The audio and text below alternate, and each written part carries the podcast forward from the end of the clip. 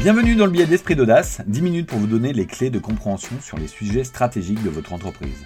Je suis Camille Brodac, directeur général de Momentup, le premier accélérateur privé pour les PME et pour les ETI. Ce podcast vous est proposé par l'entreprise du futur, la plateforme de résolution des problématiques stratégiques de dirigeants. Bon épisode Vous voulez faire une opération de croissance externe, de M&A comme on dit en Amérique, et vous ne savez pas par quel bout le prendre. Ça tombe bien, on va tout vous expliquer. On va essayer de tenir 10 minutes sur cette thématique dense, donc on ne sera pas exhaustif et on dépassera un peu les 10 minutes. Si vous voulez aller plus loin, nous avons rédigé un livre blanc sur la croissance externe à destination des dirigeants de PME et d'ETI que vous pouvez télécharger sur le site internet d'Esprit d'Audace, et là on sera un peu plus bavard et beaucoup plus précis. Une opération de croissance externe est un événement structurant pour toute entreprise car elle mènera à mélanger des histoires, des savoir-faire, des ADN, des bases clients, des technologies et fera parfois coexister des cultures différentes. Si une opération de croissance externe a pour but d'être créatrice de valeur, elle peut également en détruire. C'est pourquoi il faut bien la préparer et la considérer comme la tactique d'exécution d'un déploiement stratégique identifié plutôt qu'une fin en soi. Le risque zéro n'existant pas, il est néanmoins possible de réduire les risques inhérents à une opération de croissance externe avec de la rigueur, de la méthodologie et des bonnes pratiques. Donc on va essayer de vous parler de tout ça. On se concentrera aujourd'hui sur l'acquisition d'entreprises in bonis. On traitera l'entreprise en difficulté et la reprise à la barre dans un prochain billet. Donc une opération de croissance externe peut se subdiviser en 10 étapes. Commençons par la première, définissez votre stratégie il convient dans un premier temps de prendre du recul et de réaliser un diagnostic du positionnement stratégique de votre entreprise. Où vous situez, où se situe votre marché, quelles sont vos forces, vos faiblesses, quelles sont les opportunités, les menaces, que demandent ou que demanderont les clients demain, quels sont vos leviers de croissance. Suite à ce travail, vous pourrez déterminer vos ambitions, pénétrer un nouveau marché, atteindre une taille critique, augmenter votre rentabilité, acquérir un nouveau réseau de distribution, acquérir des technologies que vous ne maîtrisez pas, ou même acheter du temps lorsque votre marché se développe très vite, etc. Ceci nous conduit à la deuxième étape, challenger la tactique. Beaucoup d'entreprises considèrent la croissance externe comme une fin en soi, un but ultime, alors qu'il s'agit d'une tactique d'exécution. Pour limiter les risques, il faut en effet challenger la bonne tactique. Vaut-il mieux créer une nouvelle activité, équipe, entreprise en interne, acheter une entreprise existante, ou alors s'allier avec d'autres dans le cadre d'un partenariat stratégique ou d'une co-entreprise? Il se peut que la croissance externe ne soit pas la solution la plus appropriée pour votre structure ou pour l'environnement de votre entreprise ou de la cible. Une croissance organique ou collaborative peut être une alternative intéressante dans certains cas. Prenons un exemple client parce que c'est toujours plus parlant. Chez Momentup, nous avons un client ETI dans le monde du médical qui souhaitait connecter ses dispositifs médicaux afin qu'il capte de la donnée, ensuite pouvoir analyser cette donnée et également géolocaliser ses dispositifs. Son premier réflexe a été de nous demander de rechercher une cible à acquérir. On s'est vite arrêté car une telle acquisition aurait détruit la valeur. En effet, si on mélange IoT et médical, on se retrouve avec des startups qui valent vite très cher, qui sont présentes dans d'autres secteurs que le médical qu'ils auraient dû stopper, ont un ADN loin de celui de notre client et avec des profils de dirigeants volatiles. Du coup, on a pris le sujet différemment, on l'a pris du côté management de l'innovation et on les a branchés avec un partenaire qui maîtrise les technologies d'IoT et six mois plus tard, ils avaient leur plateforme digitale et leurs produits connectés. En cas d'acquisition, ça aurait pris deux à trois fois plus longtemps. Mais dans plein d'autres cas, la croissance externe est la meilleure tactique. Et s'il s'agit de la meilleure tactique, on passe à l'étape 3, rédiger le cahier des charges de votre acquisition. Le processus de recherche de cible nécessite de définir un cahier des charges clair. Il est intrinsèquement lié aux étapes précédentes. De la direction stratégique choisie découlent des critères de décision essentiels qui vous permettront de donner un cadre à votre recherche de cible. Nous avons mis en ligne sur le site d'Esprit d'Audace un modèle téléchargeable de cahier des charges d'acquisition et nous avons déjà consacré un podcast à ce sujet. Vous trouverez les liens dans la description. L'idée ici est de rédiger un cahier des charges mettant en musique votre stratégie et vos objectifs avec trois types de critères. Les critères prioritaires, c'est ceux qui seront indispensables, l'activité, la taille, la situation géographique, etc. Les critères d'attractivité, ce sont ceux qui vous feront privilégier une entreprise plutôt qu'une autre la transition managériale, la modernité de l'outil de production, etc. Et enfin, les critères d'exclusion, ce sont ceux qui seront rédhibitoires, conflits sociaux, situation de redressement judiciaire, endettement, qui est un élément de plus en plus important dans un contexte de remboursement des PGE. Attention, les exemples qu'on vient de donner dépendent de votre entreprise, de votre marché, de votre stratégie. Des critères d'exclusion ou d'attractivité peuvent être prioritaires pour certaines stratégies. C'est aussi dans cette phase que l'on s'interrogera sur le budget car ça ne sert à rien de regarder une cible si on ne pourra pas se la payer. On passe ensuite à la quatrième étape, constituer votre équipe de choc. En tant que dirigeant, il est essentiel pour vous d'embarquer vos équipes opérationnelles sur ce projet structurant, mais également vos conseils. L'objectif est de trouver des relais à qui déléguer pour vous accompagner durant cette opération de croissance externe et ne pas trop impacter le quotidien de votre entreprise. Définissez une organisation interne. Qui devra être mobilisé dans votre équipe et pour quelle phase? Là, vous rentrez dans une phase projet. Il est temps de lister l'ensemble des tâches à réaliser et les répartir auprès de vos équipes et de vos conseils. C'est bien de faire rentrer ces derniers tôt dans la boucle car ils connaissent souvent votre entreprise par cœur et seront souvent de bons conseils. Il faut dans cette étape un sponsor interne de l'acquisition qui devra être partie prenante de l'acquisition et également de son intégration. Si vous êtes une petite ou une moyenne PME, ce sera probablement vous. Si vous êtes une grosse PME ou une ETI, ça devra être une personne assez haut dans l'organigramme, mais attention, en cas de départ de cette personne, ça peut être très très compliqué.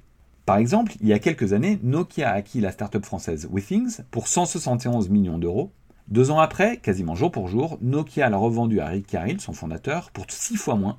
L'échec de cette acquisition est souvent imputé au départ de Ramsey Eidamus, dirigeant de la filiale Nokia Technologies, qui était le principal sponsor de cette acquisition par le groupe. On passe à la cinquième étape, rechercher une ou des cibles. Pour rechercher une cible, plusieurs canaux sont possibles. D'abord, si ça se trouve, vous connaissez une ou des entreprises de votre secteur correspondant à votre cahier des charges, donc parler aux dirigeants, c'est le plus simple. Ensuite, votre réseau peut également être un excellent moyen de trouver des cibles. Parlez-en à vos conseils, experts comptables, avocats, banques, conseillers M&A, etc. Et également à votre écosystème, CCI, réseaux professionnels, syndicats, CPME, MEDEF et d'autres réseaux auxquels vous pouvez appartenir. Après, on a Internet. D'abord, il existe des sites comme Fusac pour des cibles à vendre. Pour les sociétés qui ne sont pas à vendre, il existe des bases de données comme Diane ou Société.com sur lesquelles vous ferez des exports par code NAF par exemple. Et puis des moments, le code NAF n'est pas pertinent et il existe le bon vieil annuaire ou l'annuaire d'exposants à un salon professionnel, donc globalement recherché sur Internet. Enfin, vous pouvez mandater un cabinet de conseil, une banque d'affaires pour rechercher des cibles et vous accompagner dans l'acquisition.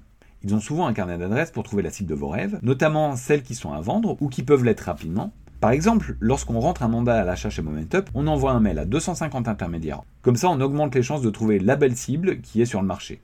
Intégrons ici une bonne pratique qui est de donner un nom de code à chacune des cibles. Cela permet de garantir la confidentialité de l'opération au sein de vos équipes. Il est très vite fait de parler de la SS Startemol dans un couloir et de faire courir un bruit qui pourra arriver aux équipes de la cible et faire planter l'opération. On passe à présent à la sixième étape, sélectionner, contacter, analyser. L'étape de sélection des cibles potentielles constitue une démarche importante dans une opération de croissance externe. Elle implique la priorisation des critères de sélection pour ne retenir qu'une liste restreinte de cibles potentielles. Une fois que vous avez shortlisté les cibles, il faut passer à une étape primordiale, entrer en relation avec les dirigeants des cibles sélectionnées. Deux cas de figure peuvent se produire. La société est à vendre. Dans ce cas, il faut s'insérer dans le process souvent concurrentiel de rachat d'entreprise. On parle d'approche intermédiaire. Deuxième cas, la société n'est pas à vendre et il faut contacter le dirigeant en direct pour savoir s'il pourrait être intéressé par une session totale ou partielle. On parle d'approche de gré à gré. Là, on n'attaque pas toujours de but en blanc, on va d'abord lui parler de partenaires opérationnels qui pourraient être également capitalistiques, etc. L'idée est de ni l'effrayer, ni qu'il entende dollars quand on lui parle. Il faut organiser la première rencontre et c'est là qu'on lui parle de notre objectif. Le jeu de la négociation commence dès la première approche. Dans cette phase, on commence à séduire le dirigeant de la cible et on collecte les informations nous permettant de nous faire une première idée. Il faut ici s'assurer de la complémentarité de la cible avec votre entreprise. Cette période peut être assez longue. Il y a quelques années, sur une opération, on avait fait une première prise de contact, le dirigeant n'était pas mûr et il a fallu le travailler, rester en contact pendant quasiment deux ans pour le rassurer, le motiver et l'embarquer dans un projet commun et il nous a finalement vendu son entreprise. Dans cette étape, il faut réaliser un macro-business plan avec les informations disponibles car cela vous permettra de vous projeter. Dans cette partie, on fera une analyse financière, on fera des retraitements et une première approche de valorisation. Et si tout roule, on passe à la septième étape, négocier avec le vendeur. Si là où les cibles pour lesquelles vous êtes en discussion correspondent à votre cahier des charges et que la société est à vendre et que vous pouvez vous la payer, vous entrez en phase de négociation. L'objectif de cette étape est de définir les contours d'une éventuelle opération qui soit satisfaisante pour l'ensemble des parties au travers d'une lettre d'intention. Ce courrier engageant permet de se mettre d'accord sur les principaux termes de l'acquisition, tels que le prix, la garantie d'actifs passifs, l'accompagnement du dirigeant, le calendrier, etc. Sa signature servira de point de départ pour les audits, les phases juridiques et la levée du financement. Dans une première étape de cette septième étape, il est inutile de rentrer trop tôt dans le juridique. L'idée est d'aborder les sujets clés qui seront notamment repris dans la lettre d'intention. Donc vous entendrez souvent pour lettre d'intention LOI parce que ça veut dire Letter of Intent en anglais. On a beaucoup d'anglais dans ce monde-là. Si vous trouvez un accord sur cette base, c'est là que l'avocat entre en piste en précisant les éléments de votre négociation et en traduisant votre accord en un acte juridique, cette fameuse LOI. L'avocat vous accompagnera ensuite sur le montage juridique, l'outil juridique et social, la rédaction du protocole d'acquisition et de la garantie d'actifs passifs. Ensuite, on passe à la huitième étape, préparer l'acquisition. Il y a deux grandes phases qui vont s'exécuter en parallèle. La phase d'audit et la phase de levée du financement. Pour ce qui est de la phase d'audit, également appelée due diligence en anglais, encore l'anglais, l'idée est de soulever le capot et de vous assurer que vous allez bien acheter ce qu'on vous a vendu et qu'il n'y a pas de cadavre dans les placards, ou que la présentation faite dans les étapes précédentes n'a pas été trompeuse. Petite anecdote, chaque année, au mois de décembre, a lieu en Arabie Saoudite le King Abdulaziz Kamel Festival, qui est un concours de beauté de chameaux. L'an passé, 43 chameaux ont été disqualifiés car les éleveurs leur mettaient du botox. Une fois qu'on s'est dit ça, une fois qu'on a vu qu'on peut botoxer des chameaux pour qu'ils puissent gagner un concours de beauté, on se dit que globalement tout peut être falsifiable, notamment une entreprise vendue un peu trop belle. On dit qu'on a habillé la mariée. Donc sur la partie d'audit, on regardera le juridique, le fiscal, le financier, et euh, en fonction des entreprises et de leur secteur, on ajoutera des audits environnementaux, technologiques, éthiques, contrats, propriété intellectuelle, etc. C'est une phase particulièrement éprouvante, tant pour le cédant qui aura l'impression de se justifier, que pour la personne de la cible en charge de l'administratif qui sera souvent en souffrance car elle va bosser comme jamais pour fournir une foultitude de documents et ne pourra souvent pas se confier à ses collègues. C'est une personne à rassurer. La remise des rapports d'audit vous permettra d'approfondir votre connaissance de la cible, d'affiner votre business plan et votre valorisation, de mettre en lumière des risques identifiés, de calibrer votre garantie d'actifs passifs et de prendre une décision de go ou no go sur la suite à donner à l'acquisition de cette cible. Dans cette phase, vous pourrez être pris d'un mal commun et très dangereux, la fièvre acheteuse. Ce mal fera que vous serez pris par l'adrénaline de l'opération et que vous voudrez peut-être faire une opération coûte que coûte en perdant de vue l'objectif. Donc revenez souvent sur Terre, à votre stratégie, à votre cahier des charges d'acquisition pour ne pas faire une erreur en achetant une entreprise qui sort de votre besoin ou alors trop cher ou alors avec des risques trop importants identifiés dans le cas des audits le no-go est souvent une décision très difficile à prendre pour les dirigeants et leurs équipes qui se sont engagés dans un processus de croissance externe, qui ont travaillé sur le sujet pendant plusieurs mois, mais le jeu n'en vaut pas toujours la chandelle. La deuxième phase de cette huitième étape, la levée du financement bancaire. Là, vous affinez le business plan, le montage financier, vous faites une jolie présentation et vous allez faire le tour des banques. Certains opteront pour des financements structurés avec des lignes de financement prévues en amont sur les acquisitions. Neuvième étape, closer l'opération. Une fois les audits réalisés, le financement trouvé et la plupart des conditions suspensives levées, il est temps de rédiger, chez les avocats, de discuter et de signer le protocole d'acquisition. SPA pour Share Purchase Agreement, c'est encore de l'anglais. Au moment de la signature du SPA, appelé signing, il se peut que certaines conditions suspensives ne soient toujours pas levées. Demande d'autorisation par l'autorité de la concurrence, levée de financement, etc. Par conséquent, les fonds ne pourront parfois pas être décaissés le jour de la signature de la documentation dans l'attente de satisfaire l'ensemble des conditions du contrat. Le closing est le jour J, le jour duquel les sommes sont payées et l'acquéreur devient propriétaire de la cible. Le signing et closing peuvent avoir lieu le même jour, être concomitants s'il n'y a aucune problématique de conditions suspensives non levées. Ce jour-là, dans la plupart des cas, le cédant ne touchera pas la totalité du cash car un bout sera séquestré pour garantir la garantie d'actifs passifs ou alors une banque pourra fournir une garantie bancaire à première demande, mais elle demandera souvent de placer le fruit de la cession chez elle. Parfois, on peut payer une fraction du prix et le prix définitif sera payé quelques semaines plus tard, après l'avoir calculé avec un arrêté comptable par exemple, et l'ajustement de prix pourra être à la hausse comme à la baisse.